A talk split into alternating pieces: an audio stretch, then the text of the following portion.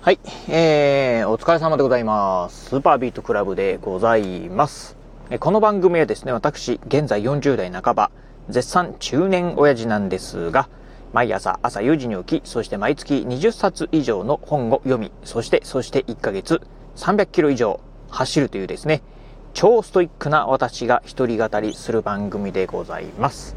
はい。ということで、えー、今日もね、雑談お届けしてみたいと思うんですが、今ね、このラジオ収録しておりますのが、あ今日がね、えっ、ー、と、1月の今日15日ですね。うん。早いもので、もう1月もですね、もう折り返しに、えー、折り返し地点になりましたということで、うん。なんかね、まあ2024年、えー、折り返し、1月の折り返しというとですね、1年の24分の1が終わったことになりますね。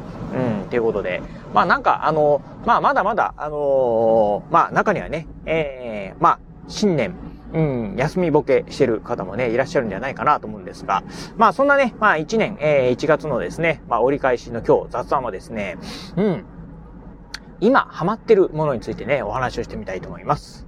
えー、私ね、今ね、あのー、YouTube の、まあ、動画でですね、まあ、あ車中泊動画にですね、今ね、絶賛ハマっております。あのーまあ、車中泊ですね。うん。まあ、やっぱりこう、あの、ここ最近ですか。あの、まあ3年ぐらい前からのね、新型コロナウイルス騒動以来ですね、まあ、車中、車中泊ですね、アウトドアだったりですね、まあ非常にね、まあ人気がね、出てる、出てるのかなという中で、特にね、まあ車中泊についてね、まあの、動画なんかでね、かなりね、まあ、いろんな方がね、まあアップされてる、うようなね、えー、ところをね、見受けられます。ということで、私もね、あの、コロナ前からね、あの、車中泊動画なんかはね、好きでね、よくね、ちょいちょいとね、見てたんですが、ここ最近はね、あんまり見てなかったんですけど、あこのね、えー、2、3日前からですね、非常にね、ハマっております。まあ、あの、きっかけは何かというとですね、えっ、と、一番最初のね、きっかけはですね、えポータブル電源から始まるんですが、まあ、あの、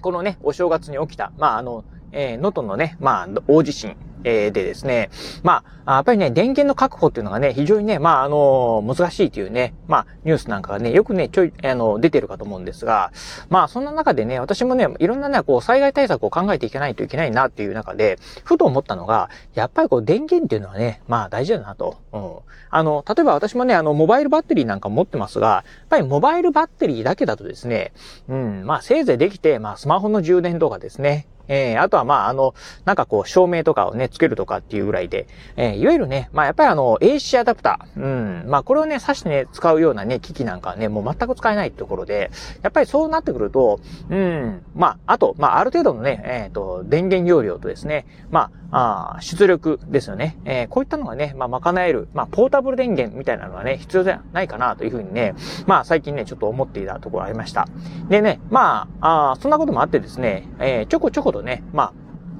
ポータブル電源なんかをね、まあ、あの、アマゾン、アマゾンとか楽天なんかでね、調べてる中で、うん、まあ、いろんなメーカーがね、出してるんですけど、まあ、結構ね、あとね、値段もね、まあ、ピンキリあるんですよね。うん。っていう中で、まあ、果たしてどういうね、製品がいいのかなっていうのはね、よくわからなかったんで、あ、こういう時はね、まあ、YouTube でね、えー、いろんな方のね、レビュー動画なんかを参考にするのがね、いいなと思ってね、見てる中で、まあ、ポータブル電源イコールですね、結構やっぱりなんて言うんでしょう、あのー、まあ、アウトドア系のね、動画がね、結構出てくるんですよね。うん。まあ、あとね、こう、ポータブル電源のね、メーカーさんなんかも、あの、やっぱりこう、あの、まあ、アウトドア系のね、YouTuber さんなんかとね、あの、コラボしてるとかね、まあ、あの、提供されてるとかですね、タイアップしてる、えー、動画なんかがね、やっぱり多くてですね、まあそんな中で、まあいろんなね、えー、まあポータブル電源のね、まあ動画を見てる中でですね、まあ車中泊動画っていうのが、特に私の場合ね、たくさん出てくるなっていう感じでございました。でね、まあ車中泊動画を見てると、うん、なんかね、結構ね、面白いんですよね。うん。まあ特にね、やっぱ多いのが、あの、狭い車内の中でですね、いかに快適に過ごすか。そしてね、まあ狭い車内、車内の中で、まあいかにね、ええー、まあ、楽しくね、お料理するか、えー、いかにね、楽しく、えー、快適に、えー、まあ、あ夜寝るか、みたいなね、ことをね、されてるケースがね、多かったりするんですよね。うん、っていう中でね、まあ、あの、非常にね、今ね、ハマってね、見ております。でね、特にね、あのー、最近ね、ハマって見てるのが、あとね、ちょっと、あの、YouTube のね、チャンネルの動画はね、名前はね、ちょっと忘れましたが、なんかね、30代のね、女性の方がね、まあ、あの、女一人で、えー、自分のマイカー、あと、なんだったかな、あの、シエンタっていうんですかね、えー、あのーうん。っていう、あの、そんなにでっかいね、あの車ではなくてですね、まあ、コンパクトカーぐらいのね、えサイズの車に乗ってですね、えー、まあ、あの、自分でね、こう、運転して車中泊をする、1泊2日であったり、2泊2日のね、まあ、車中泊をするっていうね、えー、動画があ、えー、あるんですけど、もう見てるとね、非常にね、楽しそうだなというふうにね、思って、えー、来ております。まあそんなこともあってね、まあ非常にね、まあハマっているんですが、じゃあ私自身がね、まあね、あの、車中泊したいかというと、私自身はね、まあ車中泊っていうのは、そこまでね、じ、あの、見てる方はね、楽しいんですけど、いざ自分がやりたいかと思うとね、まあそこはないかなっていう感じですね。うん。まあただね、えー、実際ね、ちょっとこれやってみたいなと思ったのが、あの、車中泊ではなくてですね、まあ、えー、車中弁ですね。うん。